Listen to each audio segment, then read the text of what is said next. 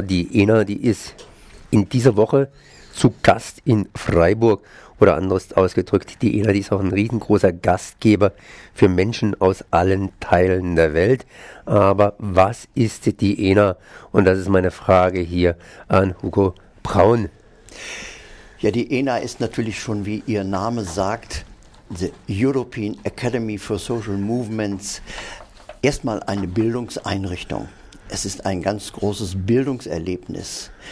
Wir kommen hier eben aus, äh, ja, inzwischen sind es, glaube ich, 41 Ländern, aus 41 Ländern dieser großen, weiten, immer noch schönen Erde und äh, wollen wissen, wie wir mit solchen Erscheinungen wie der Krise, mit dem Klimawandel, mit äh, Finanzmärkten, mit all solchen geheimnisvollen Erscheinungen, die uns am Ende doch irgendwo wehtun, wie wir damit umgehen können, wie wir damit arbeiten können und wie wir vielleicht etwas verändern können. Da wollen wir lernen und miteinander diskutieren.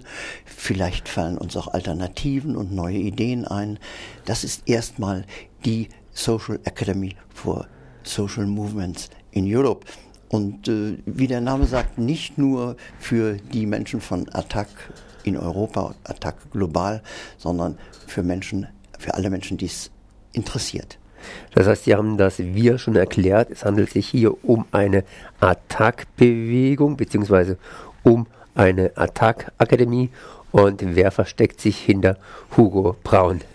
In der Hugo Braun versteckt sich ein Mensch, der nun äh, eben ins Rentenalter gekommen ist, seine Zeit, äh, den Unruhestand damit verbringt, sich äh, für in einer globalisierungskritischen Bewegung für Alternativen, für eine andere Welt, für eine bessere Welt einzusetzen.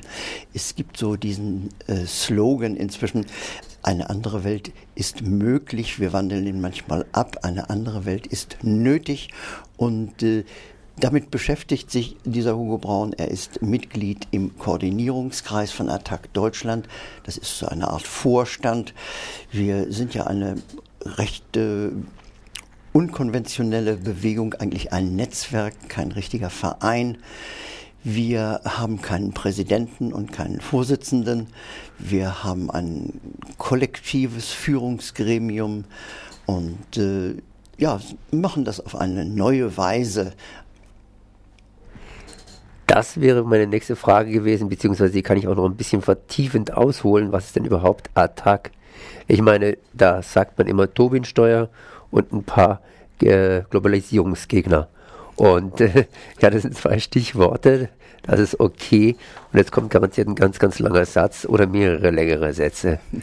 Naja, es ist, Attac ist die äh, französische, ist die Abkürzung einer äh, französischen äh, Bezeichnung. Es ist eben die Vereinigung äh, für die Einführung einer Finanztransaktionssteuer, die äh, der Herr Tobin vor einigen Jahrzehnten schon erfunden hat. Er ist nämlich auf die Idee gekommen, mit einer ganz, ganz, ganz kleinen Steuer von etwa 0,1 Prozent auf die internationalen Devisengeschäfte. Äh, gewaltige Summen zusammenzubringen, um damit etwa Entwicklungshilfeprojekte in der dritten Welt zu fördern. Das war die ursprüngliche Idee.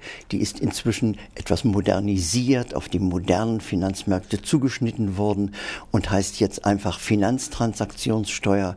Damit äh, ist Attac zunächst in Frankreich, dann europaweit, dann weltweit und eben dann auch in Deutschland vor zehn, zwölf Jahren angetreten und nun ist doch in der Tat, äh, wir sind selber überrascht, nach so viel Widerständen ist der Vorschlag, der präzisierte Vorschlag dieser Finanztransaktionssteuer auf den Tischen der Regierenden angekommen.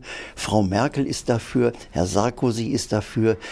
Auf äh, der Tagesordnung der EU-Kommission steht diese Steuer und wir sind etwas, ähm, na jetzt haben wir uns gefragt, haben wir etwas falsch gemacht? Äh, denn diese Steuer ist natürlich eigentlich nicht, was jetzt die Regierenden wollen, ist nicht das, was wir wollen. Frau Merkel und der Herr Schäuble wollen damit ihren Haushalt sanieren. Herr Schäuble hat schon vier Milliarden in den Bundeshaushalt des nächsten Jahres eingesetzt. Und äh, die denken überhaupt nicht daran, etwas äh, für die Entwicklungsländer zu tun. Das heißt, mit anderen Worten, wir sind mit unserem Kampf, wenn man so will, überhaupt noch nicht am Ende, sondern es geht eigentlich jetzt, wo es um die Verteilung des Kuchens geht, erst richtig los. Der amerikanische Präsident hat mal gesagt, hier, yes, we can oder so in der Richtung. Und jetzt kann er überhaupt nicht mehr. Und äh, eine andere Welt ist möglich. Inwiefern sind solche Ziele überhaupt erreichbar? Wir haben jetzt aus Ihrem Munde bereits gehört, dass äh, die Instrumente durchaus aufgegriffen werden. Aber mit Instrumenten kann man ja verschiedene Sachen anfangen. Ja, was äh, läuft da ab? Und vielleicht, auch wenn es ein bisschen unglücklich ist, gleich mehrere Fragen nachgeschossen. Mit der Transaktionssteuer soll eben was Positives bewirkt werden, aber unsere Finanzmärkte, die kriechen ja momentan dahin. Das heißt, die werfen kein Geld ab, sondern unsere Politiker werfen da, schütten da Geld hinein. Dass die Finanzmärkte kein Geld mehr abwerfen, das ist absolut unrichtig. Es werden nach wie vor gewaltige Geschäfte und gewaltige Gewinne in dem Bereich der Finanzmärkte gemacht. Nur es wird eben auch das Geld, was wir Steuerzahler da einbringen, weiterhin äh, in private Hände umverteilt. Und das ist eigentlich das Ganze, was dahinter steckt. Es gibt seit einigen Jahrzehnten nachweisbar, vorrechenbar einen Prozess der Umverteilung von unten nach oben die Armen werden ärmer und die Reichen werden reicher. Das klingt so primitiv, aber das ist einfach eine bittere und eine schmerzere, schmerzhafte Wahrheit. Wir selber erfahren es, indem plötzlich unsere Krankenkassenbeiträge steigen, indem nun schon seit einigen Jahren keine Brillen mehr bezahlt werden und Sie werden überrascht sein, wenn Sie das nächste Mal äh, zum Zahnarzt gehen und Zahnersatz haben wollen, äh, was Sie da jetzt zuzahlen müssen. Äh, Im Bildungsbereich erleben wir das Gleiche. Es werden Studiengebühren eingeführt, es wird hier gekürzt und da gekürzt und Kindergärten werden geschlossen, die Kommunen schließen die Bäder und die, die Theater. Äh, dies alles ist das, was wir spüren. Aber das Geld, was wir verlieren, das stecken sich andere in die Tasche. Es ist einfach so simpel und so primitiv. Die Lohnschere geht auf, die Geldschere geht auf und nicht mehr zu.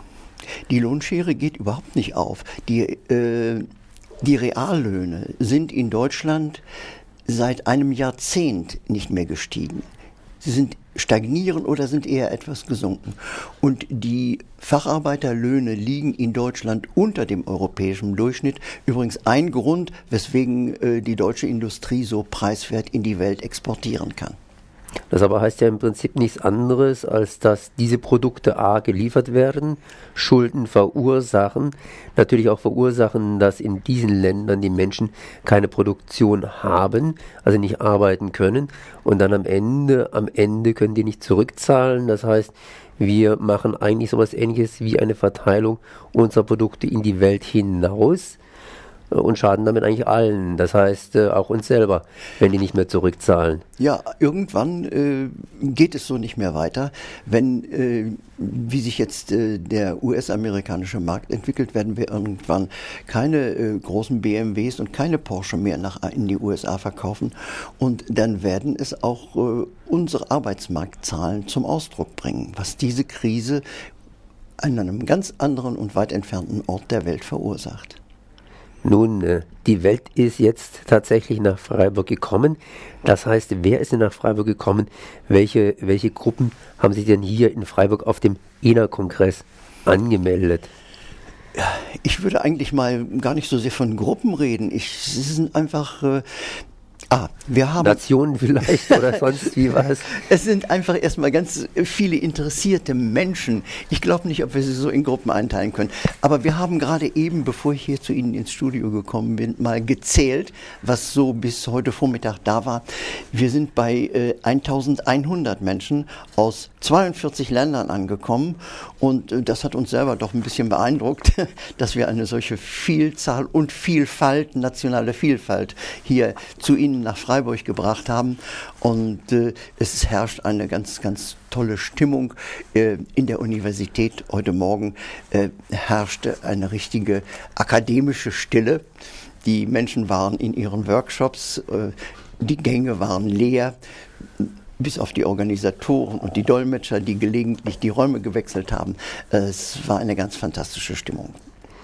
Woher kommen denn jetzt nochmals, also was heißt, woher kommen die Hauptströme? Wer beflügelt die ENA? Das sind ähm, natürlich außer den Deutschen vor allem die Franzosen. Die Franzosen, sie haben es hier um die Ecke und ähm, die, äh, es sind Italiener da, es sind Österreicher da, es sind Schweizer da. Äh, die stellen sicherlich die Masse. Aber ich habe doch äh, auch eine große Gruppe von Freunden aus Norwegen getroffen. Das äh, war eben doch eine, eine, auffallende Gruppe von überwiegend jungen Frauen, die da aus Oslo und Umgebung zu uns gekommen sind. Es ist eine ebenso beachtliche Gruppe aus Finnland da, um also im Norden zu bleiben.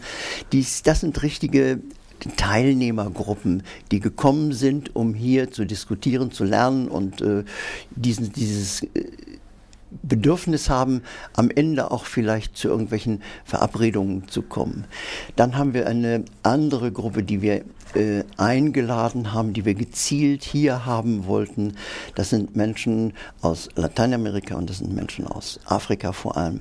Das ist aber auch eine Gruppe aus Japan, einschließlich eines Augenzeugen aus Fukushima selbst, der dort wohnt und lebt und äh, äh, sicherlich sehr viel Interessantes am Donnerstag und Freitag zu berichten hat. Wir haben aber auch Attac Kanada da. Zwei Attack-Gruppen, eine große in äh, Quebec im französischsprachigen Teil Kanadas und eine andere große in, aus Ontario, die aus Toronto zu uns gekommen sind jetzt. Naja, so ist die Welt hier versammelt in Freiburg hat man sich deshalb Freiburg vor allen Dingen ausgesucht, weil man gesagt hat, wir wollen Deutsche und Franzosen hier zusammen haben. Das heißt, dass das irgendwie so zusammenläuft. Oder äh, weshalb sind Sie auf Freiburg gekommen? Wir sind auf Freiburg gekommen, so wie äh, Ihr Sender den Namen Dreieckland trägt, wollten wir in diesem Dreieckland äh, mit äh, es nahe haben für die Deutschen, die Franzosen, die Schweizer, die Österreicher und eben auch noch die Italiener kurze Wege führen natürlich dazu, dass man sich das doch ein bisschen leichter überlegt, äh, sich auf den Weg zu machen. Und äh, dann kommt natürlich hinzu, dass äh, Menschen wie ich, der aus Norddeutschland kommt, natürlich gerne immer wieder auch in den deutschen Süden kommen. Und für uns ist Freiburg natürlich, äh, ja, ist schon der Süden. Und äh, es ist eigentlich etwas Wunderschönes, in dieser Stadt zu sein. Und äh, ich habe eben gerade gesehen, dass es nicht nur den, das äh, berühmte Münster gibt, sondern dass es auch solche Ecken gibt, wie hier äh, das Radio Dreiland in seinem Studio beheimatet ist, richtige alte, gepflegte und äh, wunderschöne Wohngegenden. Äh, ja, es ist eine Reise wert in jedem Fall und ich höre gerade von meinen Freunden, die hier äh, aus, von weit her gekommen sind, die eigentlich tief beeindruckt sind, dass es so etwas Schönes doch immer noch gibt, weil die Menschen gehen natürlich in der Welt davon aus, dass Deutschland den Zweiten Weltkrieg äh, eigentlich nicht überlebt hat in seiner Bausubstanz und deswegen überrascht sind, dass es das, solche Perlen immer noch gibt. Tja, ich danke auf jeden Fall mal für das Kompliment für unsere Stadt. Aber da wurde natürlich auch viel daran gearbeitet. Und es wird natürlich auch viel daran gearbeitet, dass solche Perlen unter Umständen auch zerstört werden. Dazu allerdings gibt es andere Gesprächskreise. European Network heißt das Ganze. Was ist das Europäische an dieser ENA? Das Europäische ist erstmal da es äh, europäisch vorbereitet worden ist. Es ist, äh, der Veranstalter ist das europäische Netzwerk, das europäische Attack-Netzwerk. Und äh, die ganze Konzeption, die Idee äh, ist auf europäischer Ebene entstanden. Es gibt äh, äh von Beginn an ist äh, Attac ja als ein internationalistischer Anspruch aufgetreten, wie nachdem die in Attac in Frankreich 98 gegründet worden ist, haben die Franzosen schon in einem Frühstadium ihrer Gründung zu einer großen internationalen Konferenz eingeladen ähm, und Attac als internationales Projekt den globalisierungskritischen Gruppierungen, Netzwerken, Initiativen und Einzelpersonen vorgestellt und Attac Deutschland hat das, ist daraus dann entstanden, aus einer Gruppe, auch aus einer Gruppe von, von globalisierungskritischen einzelnen Organisationen.